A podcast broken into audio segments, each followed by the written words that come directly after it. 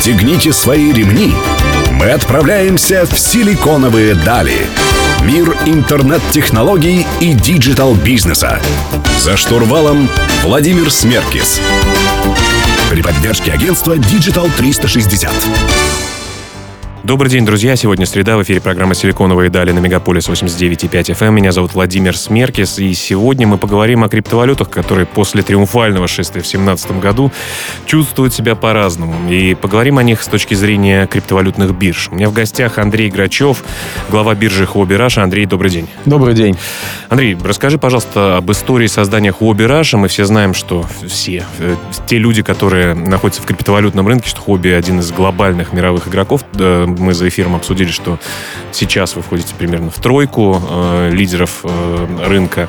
Э, угу. Почему появилась Хобби Раш? Какая цель присутствия хобби в России? Почему и какое вообще место Россия занимает с точки зрения криптовалютного рынка мирового? Ну, я с конца начну ответ. А, пожалуй, Россия и российские русскоговорящие трейдеры занимают а, второе и третье место среди трейдеров криптовалют в мире. То есть мы занимаем примерно 14-15% как на глобальной хобби, так и в целом. По нашей аналитике это место таково. Если говорить, зачем хобби Раша и откуда она появилась, то здесь, наверное, я некий такой экскурс в бизнес-хобби дам. А хобби развивается по принципу не только онлайн-площадки, как остальные биржи, а мы развиваемся по принципу открытия подразделений а, по языковым территориям. То есть есть Великобритания, есть Россия, Индонезия, Южная Корея, Япония, США, Австралия, чтобы быть ближе к местным клиентам. И, соответственно, выстраивать коммуникации с ними на понятном уровне. То есть, если в России люди привыкли звонить, решать вопросы по телефону и приходить в офисы, окей, у нас вы можете позвонить по телефону и прийти в офис. То есть, это создает некий такой более высокий уровень доверия, нежели просто интернет-сайт, куда ты должен написать письмо и ждать каких-то ответов, если у тебя есть какие-то вопросы. То есть быть ближе к клиенту, быть быстрее к реализации вопросов и потребностей клиента. Вот такой принцип.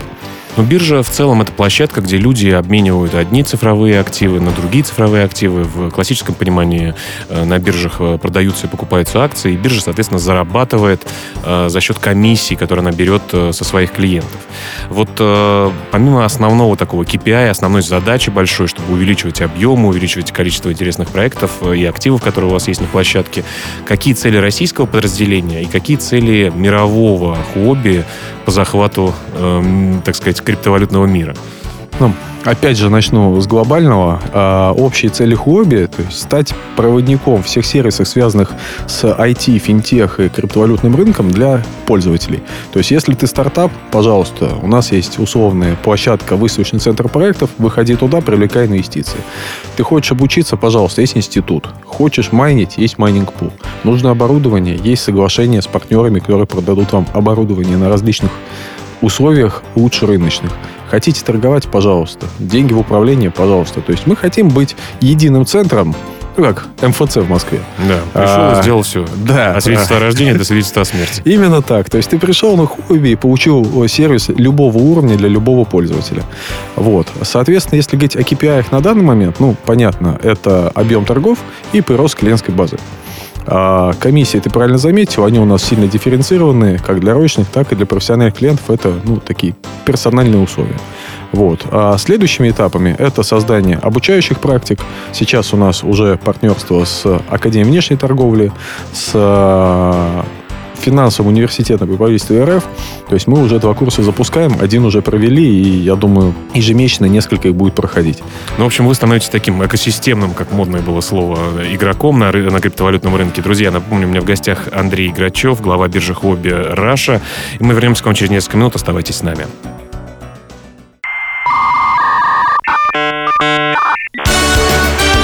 Силиконовые дали. За штурвалом Владимир Смеркис. Друзья, вы продолжаете слушать «Силиконовые дали» на Мегаполис 89,5 FM. В студии по-прежнему Владимир Смеркис. Сегодня мы говорим про криптовалюту в разрезе бирж. И у меня в гостях Андрей Грачев, глава биржи Хобби Раша. Андрей, э, расскажи, пожалуйста, вообще для слушателей, которые не до конца знакомы с функционалом бирж, что из себя биржи представляют, как это все э, действует, работает, потому что для кого-то это совершенно дремучий лес, сложные какие-то функции, как э, внедрение какой-нибудь сложной IT-системы, и ничего не понятно. Так ли это с вами? Э, и, ну, вообще в целом, целом, для чего э, биржи нужны и как они работают? Ну, а биржи нужны, во-первых, для свободного обмена одних активов на другие активы и для извлечения некой спекулятивной выгоды ну, на курсовой разнице цен этих активов. То есть кто-то торгует и зарабатывает на этом деньги, кто-то что-то на что-то меняет просто для каких своих личных целей. Соответственно, биржи бывают централизованные, это мы, и децентрализованные, это другой тип бирж. Расскажи подробнее, вот, чем эти биржи отличаются, что значит централизованные и децентрализованные. Ну, а, я в двух словах расскажу. Централизованные биржи – это когда денежные средства пользователей хранятся на наших счетах, мы ведем полную поддержку пользователей, поддержку балансов, мы разрабатываем, условно говоря, апгрейдим некоторые технические возможности и ну, скажем так, развиваем сеть. Ну и в том числе являетесь гарантом сохранности средств э, технологии, что если человек завел туда какие-то цифровые или реальные э, средства, они никуда не исчезнут. Да, да, да, конечно. А децентрализованные? А децентрализованные отличаются тем, что, по сути, э, биржа не управляется никем, и денежные средства хранятся на кошельках пользователей. И там по определенному алгоритму выводится и заводится ну, в операции. Можно сказать, что это такая пир-ту-пир, то есть от человека к человеку происходит обмен э, того или иного актива на другой. Да, да. И я бы их скорее называл э, ну, ближе к обменникам. То есть э, вести активный трейдинг, высокочастотный или просто активный, на них достаточно сложно, и поддержки там тоже какой-то нет. Как обменник отлично. Понятно. Ну, вообще был такой... Очень много было разговоров о том, что децентрализованные биржи завоюют, завоюют мир, потому что суть, в принципе, э, всех наших криптовалютных операций в децентрализованной системе хранения информации разных, в частности, биткоин. Никто, никому это все не принадлежит, э, никто за это не отвечает, но все вроде бы работает. Вот как ты относишься к таким высказываниям, что децентрализованные биржи будут number one в ближайшее время, и они самые честные и правильные? Ну, я не очень понимаю, за счет чего они могут стать number one, потому что есть две категории пользователей.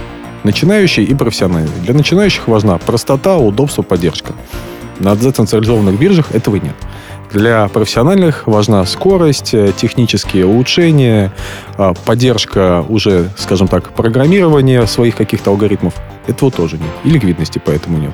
То есть как-то должно на новый уровень выйти децентрализованная биржевая деятельность, что-то поменяться, и тогда шансы есть. Сейчас не понимаю. Мы будем наблюдать за этим. Расскажи, пожалуйста, тогда, если мы говорим про централизованные биржи, у нас остается чуть меньше минуты. Угу. Э, в чем разница и в чем преимущество, например, Huobi Russia? Ну, а мы ближе и мы быстрее. То есть э, все просто. Любой вопрос, любая поддержка здесь оказана будет гораздо быстрее, чем с другими биржами. А разница, ну, на самом деле, разница в объеме торгов и... Сколько мы, можно ли сразу 100 миллионов долларов быстро обменять э, из биткоина в эфир и обратно, да? И реальности этого объема. Потому что мы говорили о том, что вообще в многих, в разных наших интервью о том, что эти объемы дуты. Ну, давай продолжим беседу на эту тему дутости объемов э, в следующем блоке. У меня в гостях, друзья, Андрей Играчев, глава биржи Хобби Раша. Меня зовут Владимир Смеркис, и мы вернемся через несколько минут. Оставайтесь с нами.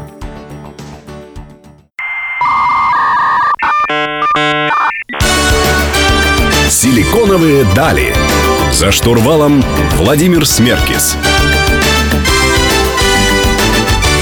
Друзья, вы продолжаете слушать «Силиконовые дали» на Мегаполис 89,5 FM. Эм. В студии по-прежнему Владимир Смеркис. Сегодня я беседую с Андреем Грачевым, главой биржи Huobi Russia. Мы говорим про криптовалюты и биржи как инструмент обмена одних криптоактивов на другой.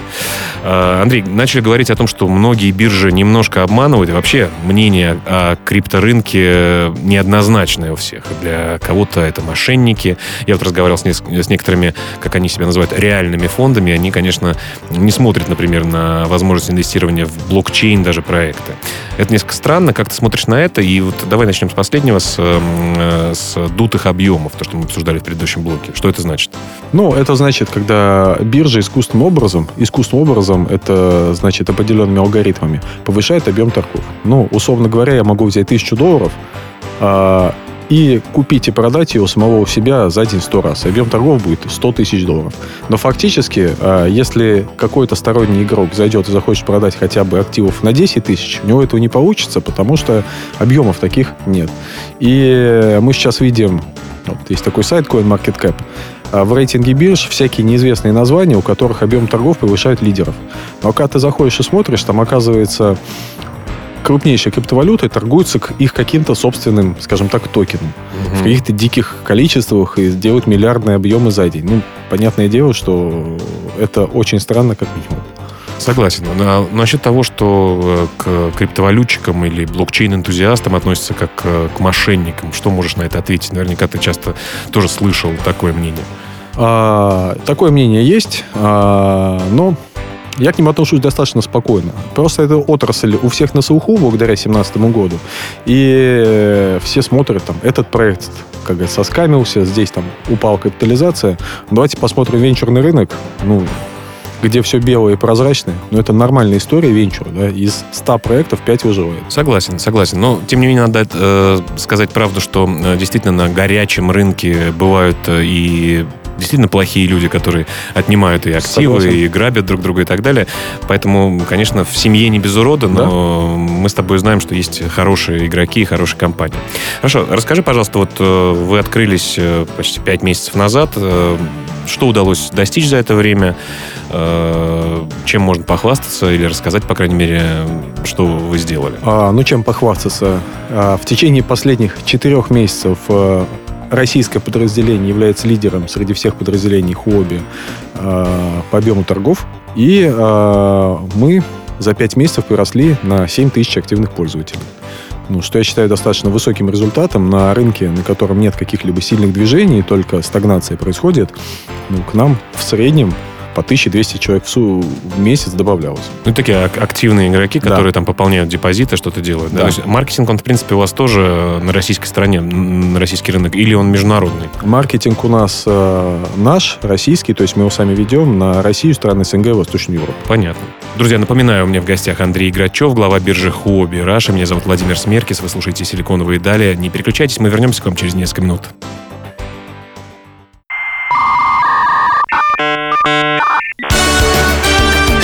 «Силиконовые дали». За штурвалом Владимир Смеркис. Друзья, вы продолжаете слушать «Силиконовые дали» на Мегаполис 89.5 FM. Меня зовут Владимир Смеркис. Сегодня я беседую с Андреем Грачевым, главой биржи Huobi Russia.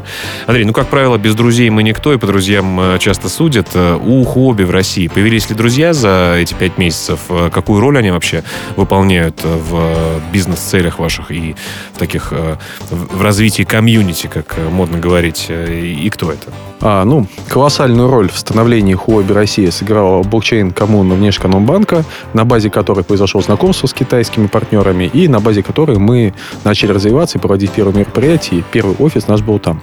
А, на данный момент а, наши основные партнеры – это Российская ассоциация криптовалюты блокчейн. Ракип. Ракип, да, в которой я тоже состою, являюсь ее вице-президентом по трейдингу. А, также мы сотрудничаем с рядом университетов. Это Академия внешней торговли по обучению и финансовый университет при правительстве РФ тоже по обучению. Также мы сотрудничаем с молодежным парламентом Российской Федерации по инновациям, образованию и некой филиальной сети. Понятно. А, ну, вообще, так сказать, информационных поводов не так много сейчас, как это было в 2017 году. А, и в 2017 году, и в 2018, в принципе, мы достаточно много обсуждали, я и вообще коллеги по цеху, э, законодательную законодательный статус вообще криптовалют, блокчейна, и много было энтузиастов в лице Елены Сидоренко, например, который говорил, что все законы будут, создавались комитеты, которым, э, в которых, по-моему, ты тоже mm-hmm. состоишь при Государственной Думе э, Российской Федерации. Вот сейчас что? Будут законы? Нужны они нам, эти законы? Или какие-то законодательные акты, инициативы и так далее? Вообще, что насчет э, того, чтобы выйти, как мы привыкли говорить, из серого облака в белый пушистый снег? А, ну, Рано или поздно законодательство будет. А, песочницы формируются. Мы, в частности, вместе с Раки провели даже пробные транзакции за намайненный биткоин. Мы получили безналичный перевод под контролем Банка России, ну, Центрального банка России. И какие-то такие кейсы происходят. А, но накал страстей спал относительно 2017 года, действительно. А, масса людей криптовалюту так не привлекает, поэтому рисков там потери капитала широкого населения нет. Какой-то теневой истории, которой так боялся Центробанк и продолжает бояться, он занимает ну, крайне малую долю от общего масштаба этой беды. Ну, поэтому это идет, развивается, но крайне медленно. Я думаю, там, в конце 19-го, в лучшем случае, или в 20 году мы только что-то увидим. Слушай, ну, ко мне приходило достаточно много э, блокчейн-деятелей, в том числе известных, в виде Саши Иванова из Waves, в виде э, Димы Уфаева из Bitfury.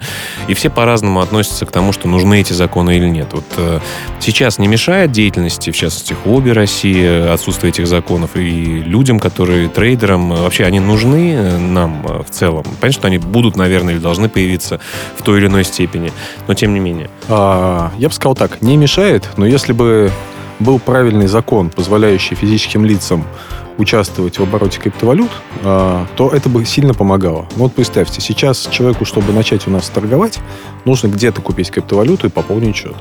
А если бы была правовая основа, он бы заходил просто к нам, с карточки заводил бы деньги и уже работал. Ну, это крайне сильно расширяет аудиторию. Вообще фиат на криптовые э, транзакции, то есть покупка криптовалют за фиат, а сколько, насколько важна, давай обсудим с тобой в следующем блоке. Друзья, напомню, меня Андрей Грачев в гостях, глава биржи Хобби Раша. Меня зовут Владимир Смеркис. Мы вернемся к вам через несколько минут.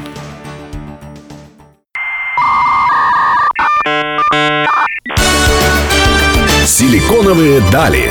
За штурвалом Владимир Смеркис. Друзья, вы продолжаете слушать «Силиконовые дали» на Мегаполис 89.5 FM. В студии по-прежнему Владимир Смерки. Сегодня мы говорим про криптовалюты и биржи и про трейдинг. Сегодня у меня в гостях Андрей Грачев, глава биржи Хобби Раша.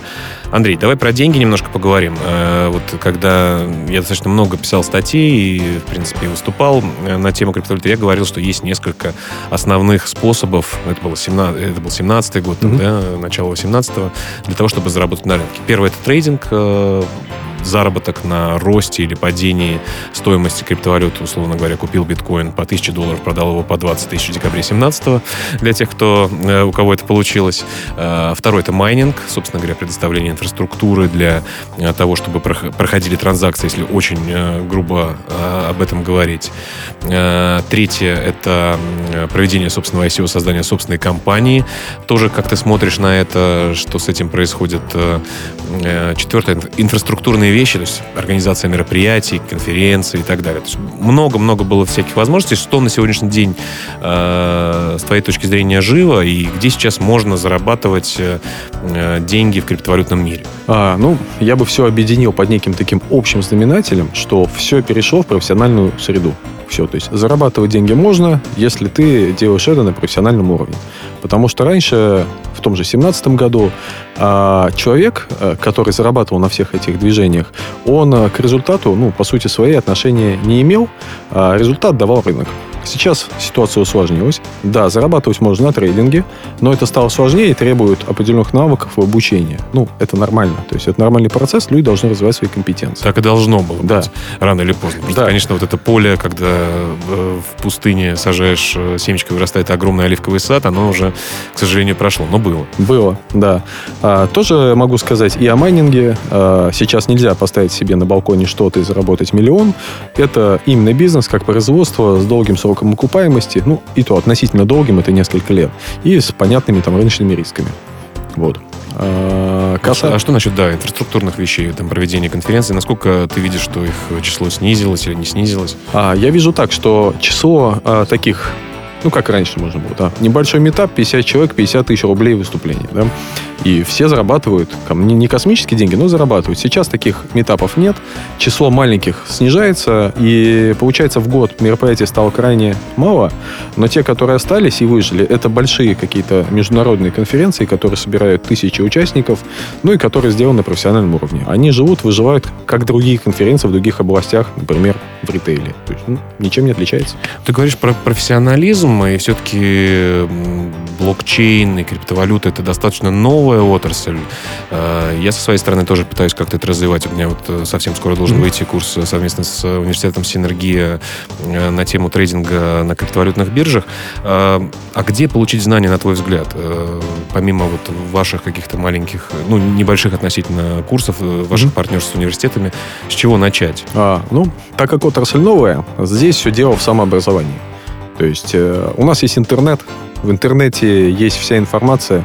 То есть и если не гнаться за информацией, как заработать за день 100%, ну, окажется, что есть чему поучиться, что почитать. Нужно просто выбрать направление, изучить историю, изучить, как это все трансформировалось, и сложится понимание рынка, как трейдинга, ICO, майнинга, проведение каких-то мероприятий. И так и поделиться нишей, отсеяться не нужно. Ну, а потом пробовать. Пробовать сначала тем, чем можно рискнуть, и повышать ставки по мере роста опыта и успешности. Ну и все равно, как говорят, на всю котлету заходить очень осторожно.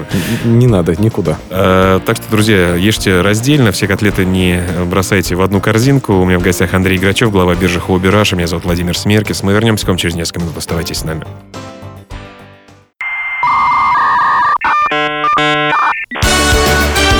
Силиконовые дали. За штурвалом Владимир Смеркис. Друзья, завершающий блок программы «Силиконовые дали» на Мегаполис 89.5 FM. Меня зовут Владимир Смеркис. Сегодня у меня в гостях Андрей Грачев, глава биржи Хуби Раша, одного из мировых лидеров э, среди криптовалютных бирж. Мы говорим про блокчейн э, и про торговлю, про трейдинг, вообще про будущее в последнем блоке. Как правило, мы хотели бы наших гостей э, помочь. Андрей, куда стремится рынок? Э, можно ли списывать свои инвестиции э, тем людям, которые зашли на пике ажиотажа, там, например, в декабре 17 которые купили биткоин по там, 19, почти 20 тысяч долларов? Куда смотрит отрасль, как это все будет развиваться. Наверняка ты смотришь много аналитики, э, по сути, своей работы, и что ты видишь? А, ну, я вижу некое такое перераспределение активов и консолидацию всего на рынке. Это касается и криптовалюты, это и касается и бирж. Ну, к примеру, там в неделю закрывается около 10 бирж из там, 9 10 сотни. И это нормальный процесс. А Тоже всего бирж, кстати, существует? Около 1200. Это которые более-менее видимые еще, да? Это которые есть CoinMarketCap. Mm-hmm. И еще там, наверное, в 10 раз больше тех, которые там нет.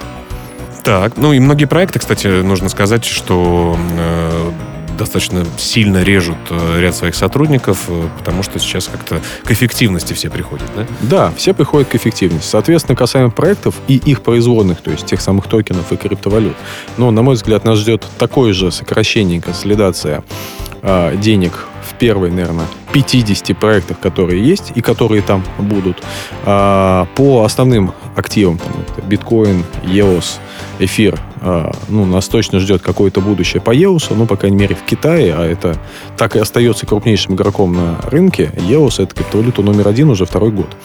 А, ну, а биткоин, мы видим его консолидацию на крупных кошельках, на 60% сосредоточено, условно говоря, у группы лиц небольшой, как мне кажется, группы. Так что при следующем росте, а рост возможен при открытии профессиональных а, средств типа кастодиальных сервисов от традиционных структур для инвесторов крупных и законодательства и возможности для розничных потребителей купить биткоин с той самой карты, будет наполнение рынка его капитализации, и, соответственно, ну, 30 мы еще увидим.